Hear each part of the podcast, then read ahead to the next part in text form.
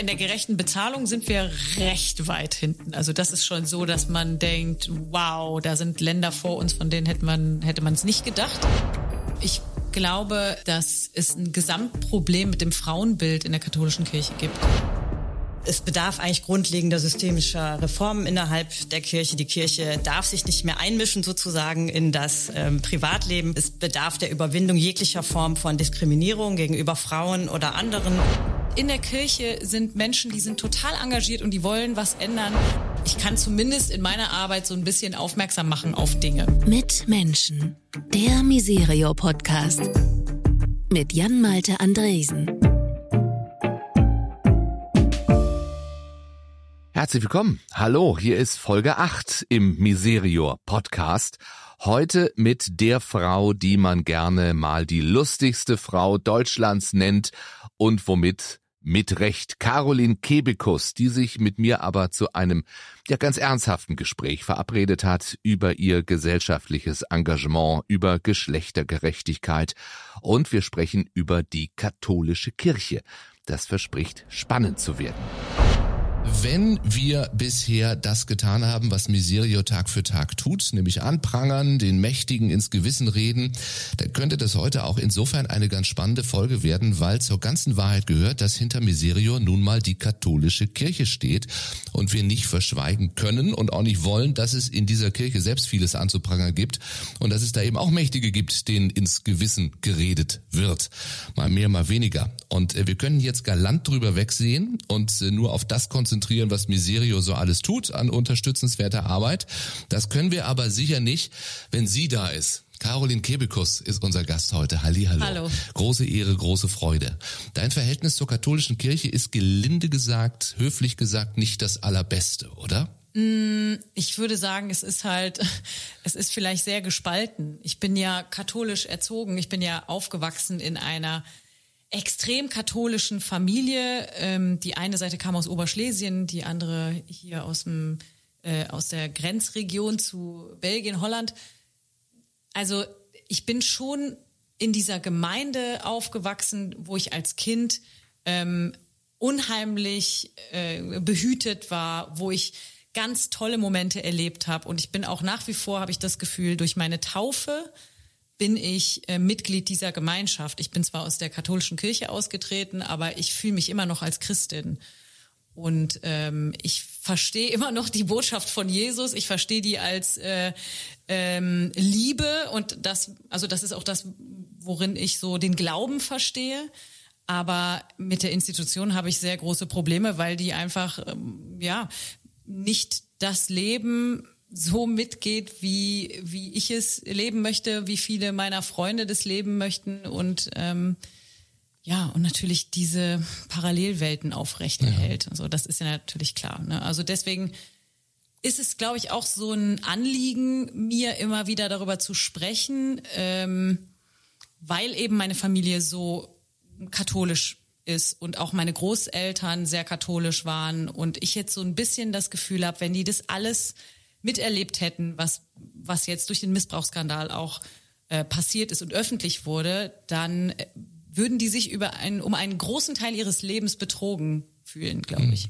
Schön, dass wir darüber reden können, dass wir jetzt auch nach zweieinhalb Minuten schon mal ganz ernst angefangen haben. ich habe jetzt der, alles gesagt, oder? Der, na, da kommt noch mehr, da kommt noch mehr. Es gibt ja hoch engagierte Menschen in der katholischen Kirche und wir haben ja mit unheimlich vielen Menschen geredet und ähm, ganz ähm, schlimm fand ich auch die Situation, wo man das Gefühl hatte, okay, da sind in der Kirche sind Menschen, die sind total engagiert und die wollen was ändern, aber es geht nicht. Es passiert nichts.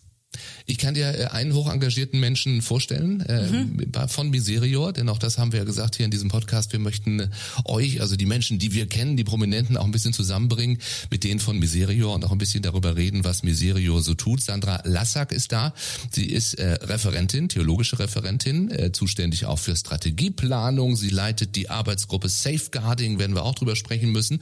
Dr. Sandra Lassack. So viel Zeit muss sein. Frau Doktor, schönen guten Tag. Herzlich willkommen. Hallo zusammen. Hallo.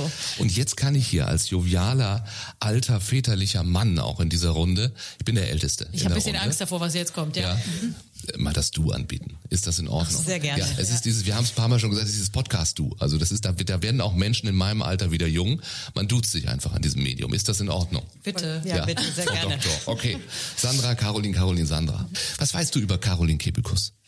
Ja, ich bin großer Fan Oh, von danke. Caroline und äh, war ganz aufgeregt und begeistert, als äh, mein Kollege Georg Thünemann mich fragte, ob ich dem dabei sein kann. Und äh, ja, habe vor allem die sehr kirchenkritischen Comedy-Serien alle mir angeschaut, lese gerade das Buch von super. dir, also und finde mich da total wieder und denke, ja, genau auf den Punkt gebracht, ähm, sehr deutlich, sehr kritisch und ähm, ja, fühle mich gerade auch als Frau da als Feministin da auch sehr angesprochen. Ja, Cool. Ich habe leider noch nichts von dir gelesen.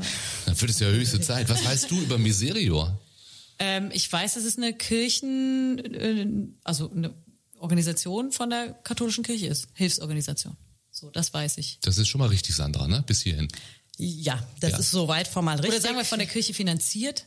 Oder sagen die euch auch, was ihr machen sollt? Die Kirche sagt uns so direkt nicht, was wir machen sollen. Wir sind natürlich ein äh, Werk der katholischen Kirche, bezeichnen uns selber lieber als Werk der internationalen Zusammenarbeit, der Entwicklungszusammenarbeit und vielleicht das, was wir tun sollen oder was wir tun sollten, das sagen uns vor allem unsere Partnerorganisationen in den verschiedenen Ländern. äh, Vor Ort dann. Vor Ort dann, genau. Wo es, wo es am meisten gebraucht wird, sagen sie Genau, euch. also wir haben nicht selber Projekte, das heißt, Miserio geht nicht in die Länder und äh, macht Projekte, sondern ähm, wir leben vom Antragsprinzip, also Partnerorganisationen stellen Anträge an uns ähm, um eben Projektfinanzierung. Und das sind tolle Projekte, muss ich sagen. Also jetzt nach den Folgen, die wir hier schon gemacht haben, auch deine Kolleginnen, deine Kollegen, die wir hier kennenlernen durften, da sind unglaublich engagierte Menschen, äh, arbeiten da und da sind wirklich also weltweit ganz tolle Sachen dabei, die für alles, was wir gesehen haben, was wir gehört haben, hier unterstützenswert sind. Ja, es sind Projekte im sozialpolitischen Bereich, und es sind Projekte für Gendergerechtigkeit. Also wir versuchen ja das Ganze unter dem Ziel der sozial-ökologischen Transformation, also an gesellschaftlichen Strukturen etwas mit zu verändern und in den Bereichen dann eben in unterschiedlichen Kontexten Menschen in ihrem Engagement für Gesellschaftsveränderung, für Gendergerechtigkeit, äh, gegen Naturzerstörung, für gutes Leben eben für alle Menschen dabei zu unterstützen. Und bei Gendergerechtigkeit sind wir gleich bei deinem Thema eigentlich Mhm. auch, oder? Also wenn wir uns Caroline Kebekus nähern über das Gute, das sie tut, das, das Engagement, ähm, wir können, glaube ich, zu vielen Themen eigentlich einen Podcast machen, da ist jede Menge dabei. Aber die Geschlechtergerechtigkeit, äh, die hat es dir besonders angetan. Ja, vor allen Dingen, also ich finde es jetzt irgendwie ähm, krass, dass ich hier sitze, als würde ich mich so, äh, würde ich so viele Projekte unterstützen. Das sind ja gar nicht so viele, aber ähm, ich kann zumindest in meiner Arbeit so ein bisschen aufmerksam machen auf Dinge, glaube ich. Also ich, ich fühle mich manchmal wie so ein Sprachrohr. Äh, ne? Also nicht so wie viele Kolleginnen, die wahnsinnig aktivistisch auch unterwegs sind, was ja auch total wichtig ist habe ich immer das Gefühl, ich bin äh, so eine, ähm, ich habe die Möglichkeit, Dinge so zu vervielfältigen und durch so eine Reichweite irgendwie äh, nahbar zu machen, aber auch durch Humor eben. Ne? Also weil ich glaube, dass viele auch gerade in der Gendergerechtigkeit gibt es einfach viele Themen, die so absurd sind. Ähm, in, auch in dieser Zeit jetzt, in der wir leben, wo man da immer das Gefühl hat, wir sind doch schon wahnsinnig aufgeklärt. Ich höre ja auch dauernd und immer, äh, immer wieder, es ist doch schon alles gerecht und äh, sich doch Frauen so sind doch getan, ne? gleichberechtigt, genau. Und jetzt machen wir hier so ein Fass auf und es nervt auch langsam. Und dann denke ich auch mal, ja gut, es nervt halt so lange, bis wir halt die Einzigen sind, die immer wieder darauf hinweisen, dass es noch Ungerechtigkeiten gibt. Ja, aber das ist so ein bisschen tatsächlich so äh, ein, ein kleiner feministischer roter Faden, der sich so durch meine Programme auch schon immer gezogen hat, obwohl da auch sehr viel Antifeministisches dabei war früher, muss ich sagen. Aber ja, tatsächlich ist das so ein bisschen mein, äh, mein roter Faden. Gab es so einen Moment, an dem der rote Faden sich entwickelt hat? Ich glaube, ich fand es immer schon blöd, ähm, in so eine Schublade gesteckt zu werden. Also schon als kleines Mädchen fand ich es irgendwie komisch, äh, wenn man gesagt hat, die Mädels machen das und die Jungs machen das. Und da war ich schon so, hä, warum? Ich will auch das an, also nicht, dass ich unbedingt das andere machen wollte, aber so fand ich schon irgendwie blöd und hab, war auch tatsächlich was, was mich in der Kirche und im Karneval, das sind ja so meine großen beiden Institutionen, äh, von denen ich im Leben ja irgendwann so verlassen wurde, mehr oder weniger, weil ich gemerkt habe, in beiden Institutionen bin ich als Frau äh, irgendwann Mitglied zweiter Klasse. Also auch im Kölner Karneval, im traditionellen, äh, gibt es da keine Posten, die ich besetzen könnte. Und genauso äh, gilt das auch für die katholische Kirche. Und das hat, weiß ich noch, dass mich das so ähm, dass ich das als Kind so wahnsinnig ungerechtig, ungerecht empfand. Also es gibt ja so ein Alter, wo sich so ein Gerechtigkeitsbewusstsein bildet und ab da habe ich das irgendwie, ähm, fand ich das schlimm und mir hat's dann gefallen, auch diese Rolle, die mir Leute zugeteilt hatten, weil die gesehen haben, ach, das ist ja ein nettes, äh, junges, süßes Mädchen, äh, dann ist die bestimmt so, dann hab, hat mir es total gefallen, irgendwas zu machen, äh, zum Beispiel einen besonders vulgären Witz oder so zu machen, dass alle so gedacht haben, hä? Ach so, die ist ja gar nicht so, wie wir dachten. Es kann nur eine geben, heißt ein Buch, ähm, das im vergangenen Jahr erschienen ist. Ähm, es kann nur eine geben in gewissen Bereichen. Ist das, das die Message? Also, dass es äh, Frauen durchaus schaffen. Es ist ja so viel erreicht worden, du hast es gerade gesagt, mhm. was, was wir Männer dann auch gerne sagen, was wollt ihr denn? Äh, es gibt doch die weibliche Chefin, es gibt ähm, äh, Frauen, die es geschafft haben, aber es ist immer nur die eine. Ja, gefühlt ist es halt immer nur die eine, genau. Und das führt halt dazu, dass ähm, es eine Konkurrenz unter Frauen gibt, weil wir eig eigentlich das Gefühl bekommen, wir kämpfen um diese wenigen Plätze, die, es gibt. So. Und wenn man das so sagt, dann denkt man, na ja, also es ist ja wahrscheinlich nicht die Realität, ist vielleicht so eher gefühlt, aber es ist schon so, dass zum Beispiel in meinem Beruf, als ich angefangen habe, Comedy zu machen, da war es ganz klar, dass eine Comedy-Show bestehend aus einem Moderator oder auch mal einer Moderatorin, das konnte auch mal sein. Meistens war es aber ein Moderator. Dann gab es noch vier oder fünf andere Plätze zu besetzen mit Comedians. Und da war es ein unausgesprochenes Gesetz, dass da immer nur eine Frau sein konnte, weil eine Frau reicht. Weil anscheinend reden alle über dasselbe, machen alle dieselben Witze, wir brauchen nur eine. Also mir wurde auch abgesagt für Shows, äh, wo es hieß, ja, wir haben noch drei Plätze frei, aber leider haben wir schon eine Frau. Also Genre Frau ist damit abgefrühstückt. So als wären wir alle gleich und als würde immer nur die durchkommen, die dann aber bitte besonders weiblich ist und besonders alle Attribute mitbringt, alles in sich vereint und dadurch ähm, kommt es halt dazu, dass man so das Gefühl hat, okay, unter Frauen gibt's halt nicht so eine große Vielfalt. Ne? Die sind alle gleich und ähm, deswegen gab es immer nur Platz für eine. Hm, und also können Frauen, können zwei Frauen verschieden witzig sein dann auch. Das, absolut. Allein das ne? hat man ihnen schon Ja, der Witz ist ja, dass wenn ich so äh, an meine Anfänge denke, so Anfang der 2000er, wo ich dann ähm, Stand-up gemacht habe, da wenn ich im Nachhinein alles tolle Kollegen gewesen, mit denen ich da gespielt habe, ne? auch super äh, tolle Wegbereiter dabei gewesen und gute Ratschlaggeber und so. Aber im Nachhinein muss ich sagen, so die Frauen haben nicht alle dieselben Witze gemacht, aber die Jungs haben damals alle darüber Witze gemacht, wie sehr ihre Frau nervt und wie sehr sie in eine Kneipe gehen wollen und wie blöd das ist, dass die Frau sie zu Hause so liebt und mit ihnen Zeit verbringen will. Ja mich so ertappt gerade. Das ist man ist ja dann auch, also nicht Comedy, aber so Radiomoderator ist ja auch, da gehst du ja auch immer an die, an die alten Rollenbilder ran und versuchst dann äh, damit irgendwie durchzukommen und deine kleinen Scherzchen zu machen. Das sind auch die, die am meisten Probleme haben mit dem Gendern, habe ich festgestellt. Was, die Radioleute oder was? Älteren Radiomoderatoren. Die älteren Radiomoderatoren. Warum denn? Ich weiß es nicht. Ich hatte schon mehrere Situationen, wo es so ähm, plötzlich sich so verteidigt wurde, weil ich habe gegendert und dann gab es auf der anderen Seite so so ein Gelächter und ich so, hä, was was ist denn?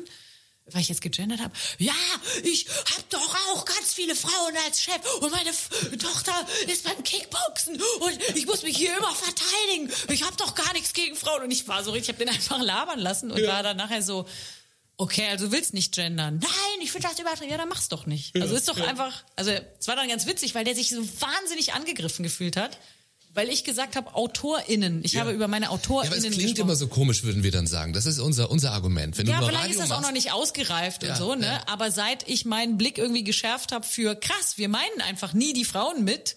Und was, es gibt ja auch genug Studien, die belegen, dass es einfach Unterschied, einen Unterschied macht, auch in der Jobausschreibung ähm, oder so. Jetzt habe ich zum Beispiel das Gefühl, wenn ich jetzt sagen würde, ich habe mich mit meinen Autoren getroffen, wir sind ungefähr 50-50 besetzt, dann hätte ich das Gefühl, ich hätte nur die Jungs getroffen. Mhm. Also ich habe dann schon im Kopf blende ich dann die Frauen aus. Also das ist für mich schon, ist vielleicht auch noch nicht die richtige Form zu gendern oder natürlich klingt es für mich auch noch komisch, aber sich so angegriffen zu fühlen, weil es jemand anders macht, das ist schon wieder fast lustig. Ja, ne? okay. Ich habe auch viele Chefinnen, so ist nicht. Ja, ja. Das ist so ein Satz. Ja, das der sieht kommt man dann dir wirklich. an. Ja. Das ist, ja? Das ist ja einfach ja. Quatsch. Nein, es ist Quatsch. Es ist absolut. Wir haben mit Isabel Varell darüber auch gesprochen hier. Da ging es auch um das Thema. Und es ist Quatsch. Wir müssen uns dran gewöhnen. Aber ja, ich fühle mich ein bisschen ertappt jetzt. Also mein, ist ja auch nicht schlimm. Ich mein Argument ja so wäre immer, es klingt blöd halt, wenn du es sagst. Wenn du schreibst, ist was anderes. Und auch dieses Argument zählt einfach nicht, ne?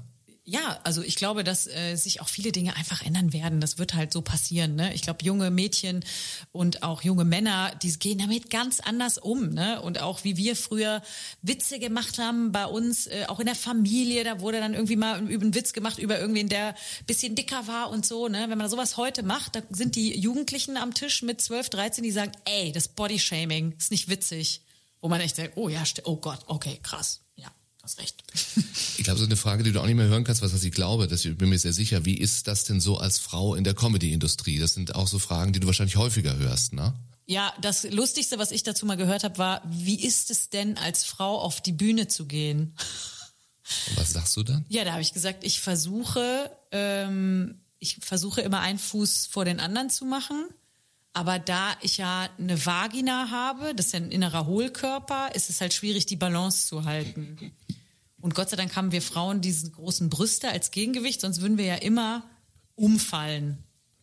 Also es ist schon absurd, ne? Weil ja Humor ja. natürlich total genderlos ist, finde ich. Also ich, ich bin fest davon überzeugt, wenn man in meinem Programm sitzt, als Zuschauer oder als Zuschauerin, dann hat man irgendwann vergessen, ob ich jetzt eine Frau oder ein Mann bin, sondern es ist einfach lustig, was ich erzähle. Aber Humor, den, den wir so äh, im Fernsehen sehen oder auch ich als Kind gesehen habe mit Otto und ähm, Didi Hallervorden und so, der war einfach super männlich geprägt. Hm.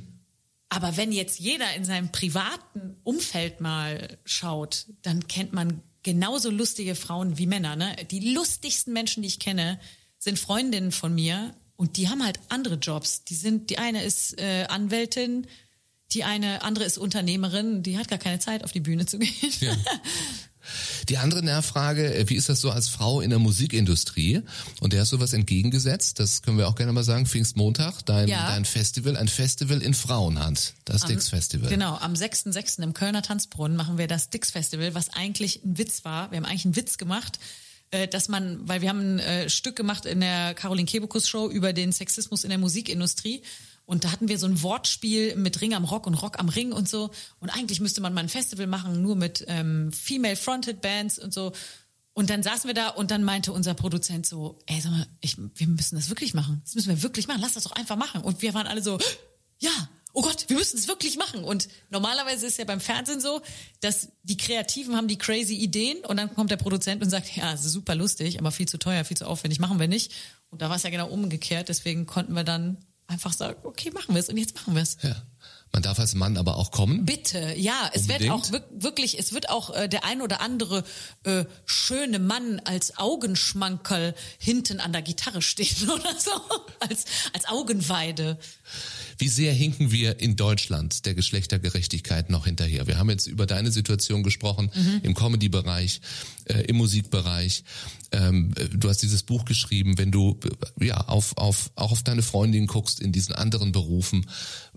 Wo gibt's da wirklich noch viel zu tun? Na, in der gerechten Bezahlung sind wir recht weit hinten. Also das ist schon so, dass man denkt, wow, da sind Länder vor uns, von denen hätte man hätte man es nicht gedacht. Ähm, es gibt äh, ich habe jetzt auch keine genauen Zahlen im Kopf, aber in der Bezahlung sind wir wirklich, ähm, ja, sind wir eines der Schlusslichter, glaube ich. Das ja. ist, ja, es gibt halt noch viele Dinge, wo man sagen muss, da fehlen auch Frauen in den entscheidenden Positionen. Also da, wo Dinge entschieden werden. Ne? Das ist ja genauso wie beim, wenn man sagt, da sind zu wenig Frauen im, im Festivalbereich unterwegs, da sind zu wenig Frauen, die gebucht werden. Da muss man aber auch gucken, wer bucht da. Ne? Und ähm, das sind auch nicht Frauen, die dann Frauen buchen, sondern das sind Männer, die Männer buchen. Und so ist es eben ähm, in vielen Bereichen. Es gibt diesen Aktionsplan der Vereinten Nationen mit den Entwicklungszielen Platz fünf immerhin oder erst Geschlechtergerechtigkeit. Äh, also man hat das auf dem Zettel und der Plan ist natürlich Thema für Miserio. Da können wir Sandra wieder mit unser kleines kleines Podcast-Boot holen. Äh, wie geht Miserio mit diesem Ziel um? Und äh, das ja dann in Regionen und Ländern der Erde, wo es um Geschlechtergerechtigkeit noch schlechter gestellt ist. Ja, die Umsetzung das Ziel der Umsetzung von Geschlechtergerechtigkeit gehört zu den strategischen Zielen auch Miserios. Und wie ich eben schon sagte, wir unterstützen Projekte, wir unterstützen Organisationen, die sich für Geschlechtergerechtigkeit, für die Rechte von LGBTIQ einsetzen, gegen äh, weibliche Beschneidung. Also wir sind da schon sehr aktiv, wenn es auch vielleicht immer noch oder bisher nur ein Drittel der Projekte ausmacht. Aber ähm, es ist schon eins unserer, unserer Ziele, dabei mitzuwirken. Mhm. Wir haben äh, in der Folge mit, mit Isabel, mit Isabel Varell und mit deiner Kollegin Barbara Schirmel ja auch schon viel gehört über verfolgte Frauen in anderen Teilen der Welt, über verschwundene Frauen in Mexiko zum Beispiel, Gewalt natürlich gegen Frauen, Genitalverstümmelung, großes Thema, äh, fehlender Zugang zu Bildung in Afghanistan zum Beispiel.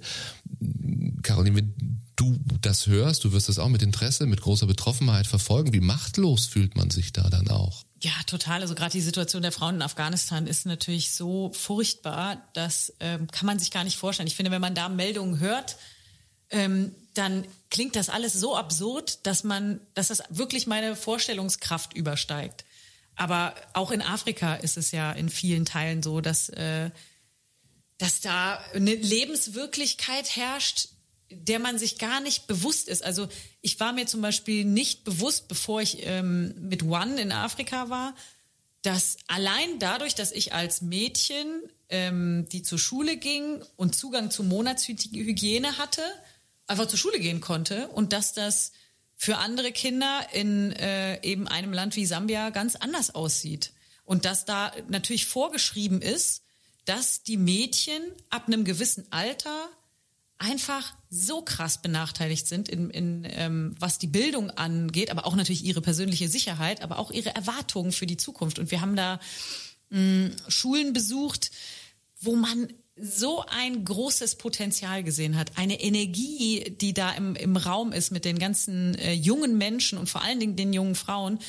Und dann weiß man genau, okay, sobald die Pubertät einsetzt, fällt irgendwie deren Erwartung, ähm, einen guten Job zu kriegen, überhaupt einen Schulabschluss zu kriegen und auch überhaupt am Leben zu bleiben. Wir wollen dir auch ein bisschen sagen, was Miserio so alles tut. Mhm. Ja, gerne. Ja auch ein bisschen, bisschen Nachhilfe da. Was tut ihr da? Also wie, wie könnt ihr da in, in solchen Fällen helfen? Also wie ich gerade schon sagte, wir unterstützen Organisationen. Es gibt viele engagierte Frauen, über die berichten wir auch. Wir haben äh, seit letztem Jahr eine Reihe über starke Frauen, wo Frauen über ihr Engagement für äh, Frauen- und Mädchengerechtigkeit sprechen. Dort gibt es Organisationen, die sich eben gegen Beschneidung beispielsweise einsetzen, zu, für einen besseren Zugang für Mädchen zu Bildung, Ausbildungsplätze, auch Frauen oder das Engagement von Frauen überhaupt erst sichtbar machen. Und diese Bewegung versuchen wir ähm, ganz klar auch zu unterstützen. In vielen Ländern, ähm, es wurde gerade gesagt, äh, die Gewalt an Frauen weltweit steigt. Das eine Problem ist, sind die Feminizide, so der Gipfel der Gewalt, wo äh, Frauen ähm, von Partnern, von anderen ermordet werden da versuchen wir eben auch äh, Bewegungen zu unterstützen. Die Frauen gehen auf die Straße. Es gibt eine Wut es gibt eine Wut, wo Frauen sagen, es reicht. Es reicht. In, in Lateinamerika gibt es seit 2015 eine große Bewegung Ni una menos, nicht eine weniger. Es darf nicht sein, dass Frauen Angst haben müssen, auf die Straße zu gehen, dass sie Angst haben müssen um ihr Leben.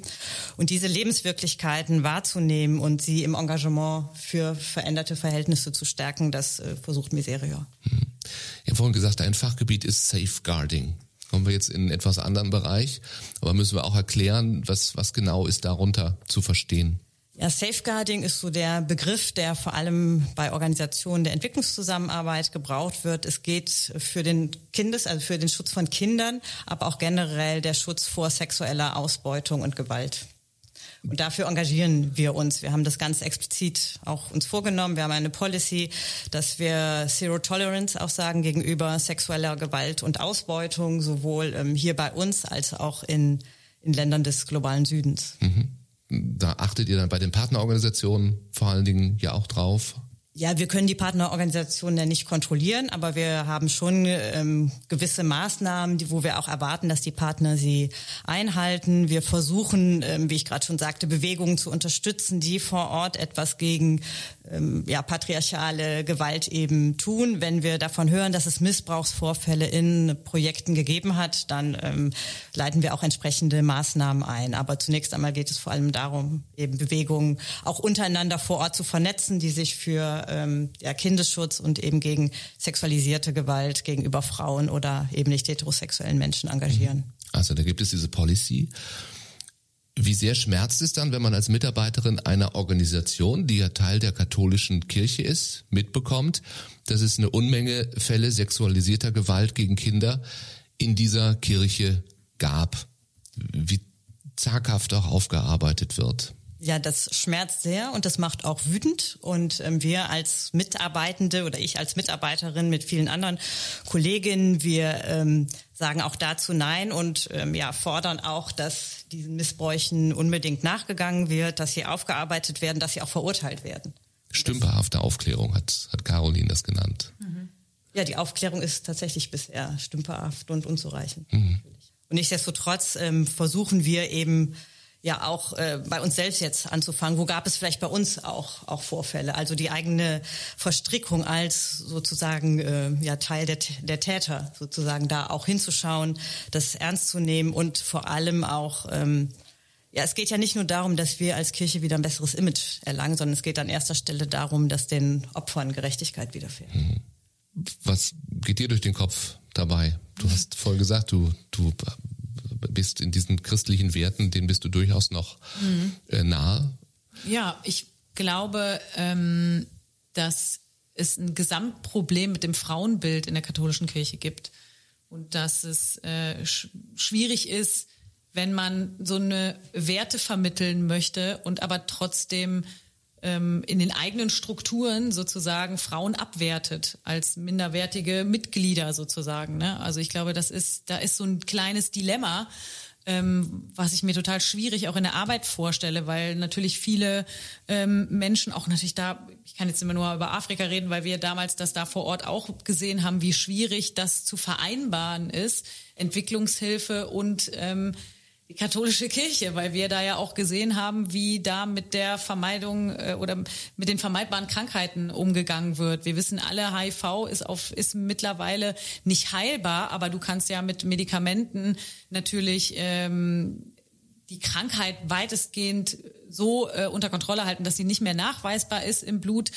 Und ähm, man kann natürlich auch in der Prävention sehr, sehr sichere und sehr, sehr sinnvolle Dinge wie Kondome ähm, äh, ja einsetzen und auch erklären. Und wir haben da vor Ort eben auch gesehen, dass das mit kirchlichen Organisationen nicht möglich war. Mhm. Also da wurde in der ähm, AIDS-Prävention jungen Menschen erzählt, äh, HIV könnt ihr umgehen, indem ihr abstinent seid. Und da äh, darf nicht über Kondome gesprochen werden. Und das kostet jeden Tag, jede Stunde wahrscheinlich wahnsinnig viele Menschenleben. Mhm. Das ist ja ein Dilemma, in dem ihr dann steckt in der Entwicklungsarbeit vor Ort dann auch. Nicht nur in diesem Fall. Ja, sicherlich. Es gibt viele Themen, wo wir natürlich Teil der Kirche sind und ähm, lehramtliche Meinungen eben etwas etwas anderes sagen. Und wie ich gerade schon sagte, es gibt ja vor Ort oft, also schon zum Glück Organisationen, äh, die sich eben für eine andere ja, Sexualmoral, für Aufklärung und eben für ähm, Gendergerechtigkeit einsetzen und da dann trotzdem diese auch auch zu unterstützen und mitunter vielleicht dann auch ein Stück weit in, den, in die Konflikte hineinzugehen mit der mit der offiziellen Kirchenhierarchie. Caroline unterstützt einen Verein, der Umsteuern heißt. Ja. Da geht es äh, darum, Kirchensteuer umzuwidmen. Ja, genau. Bedeutet, ich trete aus der Kirche aus, aber soll das Geld, das ich an die mhm. Kirche gezahlt hätte, dann einem guten Zweck spenden oder was macht ihr da? Genau, also wir haben jetzt gezielt, äh, gibt es jetzt auch eine Stelle, wo wir tatsächlich an Missbrauchsopfer das Geld weiterleiten. Es gibt aber auch Frauenhäuser, die unterstützt werden sollen und verschiedene andere Organisationen. Und Sinn ist ja eigentlich so ein bisschen dieses, ähm, naja, ich bin in der Kirche, weil ich davon ausgehe, mit meiner Kirchensteuer werden Kindergärten bezahlt und werden alle karitativen Sachen unterstützt, was ja de facto nicht so ist. Und äh, es gibt ja ganz viele Leute, die sagen, ja, ich trete jetzt aus und dann spende ich das irgendwo hin, aber man macht es irgendwie nicht. Und man muss übrigens auch nicht aus der Kirche austreten, man kann auch so uns Geld spenden. Eben, also das, das muss man gar nicht. Man, kann auch, man kann sogar auch wieder eintreten und trotzdem und dann, das Geld an uns Und dann spenden. Eine Mitbegründerin ist eine Frau, die äh, sich bei Maria 2.0 engagiert, ne? Maria ja. Mesrian, ja. Ja. Ähm, das heißt also, man darf dann auch in der Kirche bleiben und man darf auch spenden. Ja, das ja, kann gut, man auch. Okay, das. das es ist ja so ein bisschen entstanden aus diesem, wie krass, dass ähm, die Kirche die Missbrauchsopfer so schlecht entschädigt. Und das kann nicht sein. Und es kann nicht sein, dass es keine Anlaufstelle gibt, wo man sich vernetzen kann. Es gibt ja noch nicht mal eine Stelle, wo sich Opfer äh, von sexueller Gewalt durch äh, Kleriker melden können und sagen können, ähm, ich suche andere, die damals in der Gemeinde XY waren, um zu verstehen, warum ist dieser Pfarrer da nie versetzt worden. Das gibt es nicht. Mhm. Nun gibt es ja durchaus ähm, auch, auch Bewegung in, in der katholischen Kirche. Und wenn wir Miserio sehen, dann da gab es vor jetzt gar nicht allzu langer Zeit, Mitte Februar, einen offenen Brief, ich glaube 250 oder so von den 375 Beschäftigten haben den namentlich unterzeichnet. Du auch.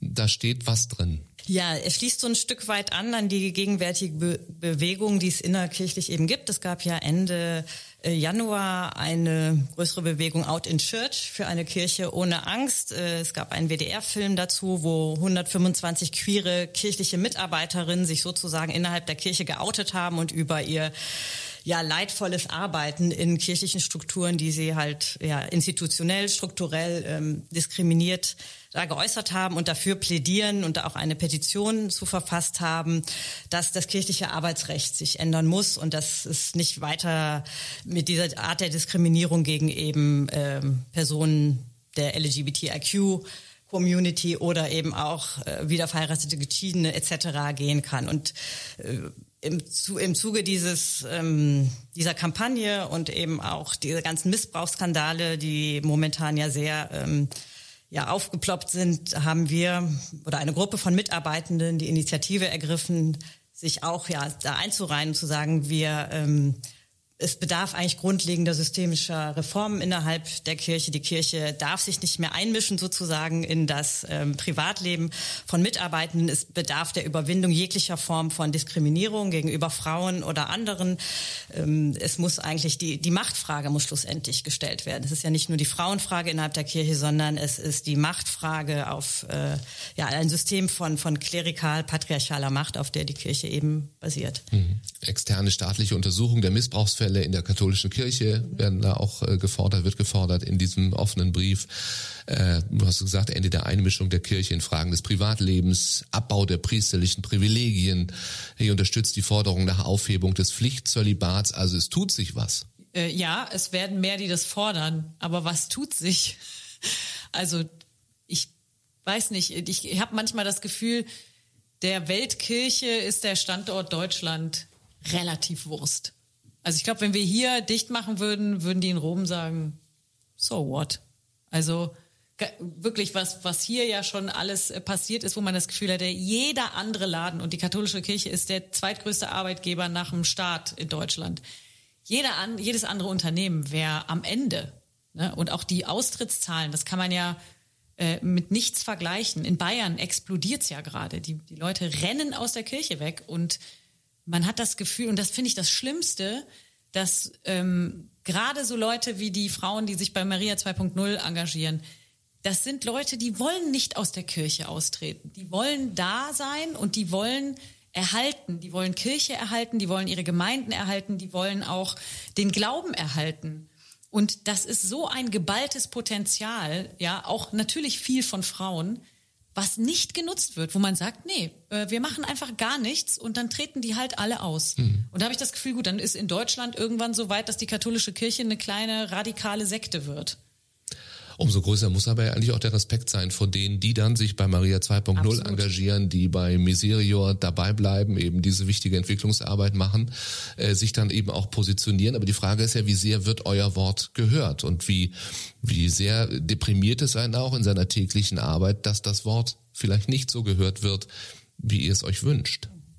Ja, es wird vielleicht gehört, aber wie Caroline schon sagte, was, was folgt daraus? Ne? Und momentan äh, erheben sich viele und, und machen Druck und fordern oder empfehlen der Kirche etwas. Aber die Frage ist, wird diesem Druck, äh, also die Hoffnung ist natürlich, dass der Druck irgendwann so groß ist, dass sie nicht mehr anders können.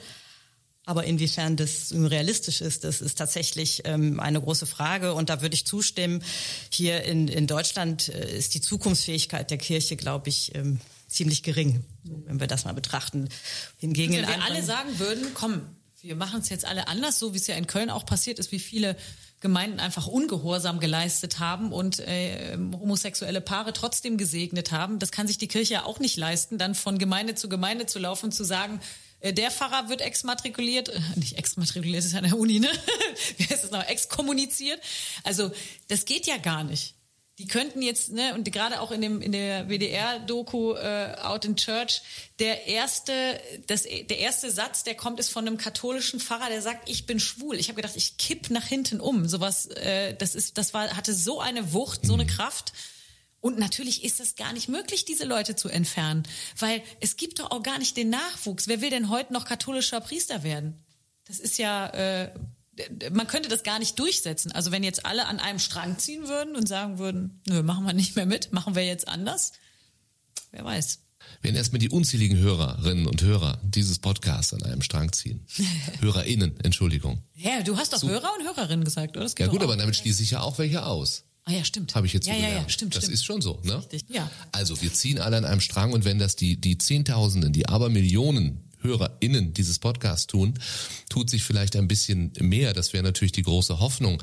Oder welche Hoffnung hast du ganz konkret, Sandra? Ja, ich habe natürlich die Hoffnung, dass wir mit mehr an einem Strang ziehen und dass wir mutiger werden. Ich glaube, wir müssen noch mutiger werden und vielleicht äh, weniger Papiere schreiben. Also das ist vielleicht so ein erster Schritt, sondern einfach einfach machen. Ich glaube, es gibt noch sehr viel Angst vor der Autorität, Angst vor Diskriminierung, Angst vor Sanktionen. Ich glaube, wir müssten ähm, ja als auch als Teil eben von Kirche oder Mitglieder von Kirche einfach mutiger werden und äh, machen.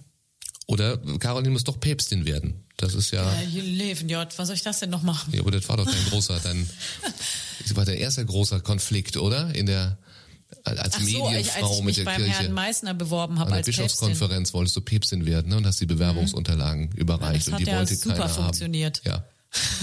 nee, das war äh, damals ein riesen Eklat, ne? Also das war ein, ich bin da äh, richtig ausgeschimpft worden für mein pflegelhaftes Verhalten. Das muss man sich mal vorstellen, ne? Das ist jetzt auch schon ein bisschen was her. Ich glaube, es war 2011 oder so. Ja, die Stelle war frei gerade, muss man Die sagen. Stelle war damals. vakant. Also es wäre, ja, vakant. Ja, und es war einfach auch nur ein Quatsch, ne? Aber ähm, daran, finde ich, sieht man auch diese Unantastbarkeit der Person, die, ähm, ich habe Herrn Meissner ja nur einen Umschlag in die Hand gedrückt, aber die haben mich nachher so behandelt, als hätte ich dem meinen, meinen blanken Arsch gezeigt, ne? Was ja auch, also was auch nicht schlimm gewesen wäre, aber ähm, es war eben überhaupt keine äh, schlimme Tat. Das war ja echt ein Witz und äh, das war aber schon so eine Hoheitsmajestätsbeleidigung und äh, daran sieht man ja, was da für eine Überhöhung äh, passiert.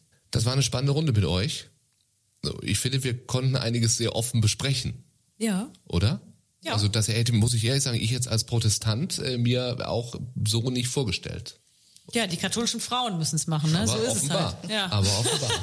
Wir haben noch unser kleines Gedankenexperiment zum Schluss. Wir nennen das den Hebel. Ja. Ähm, wenn wir sagen, es muss sich, muss sich viel ändern in vielen, vielen Dingen. Und wir haben viele Themen hier schon besprochen. Jetzt ging es um Geschlechtergerechtigkeit, um die Kirche, die katholische Kirche.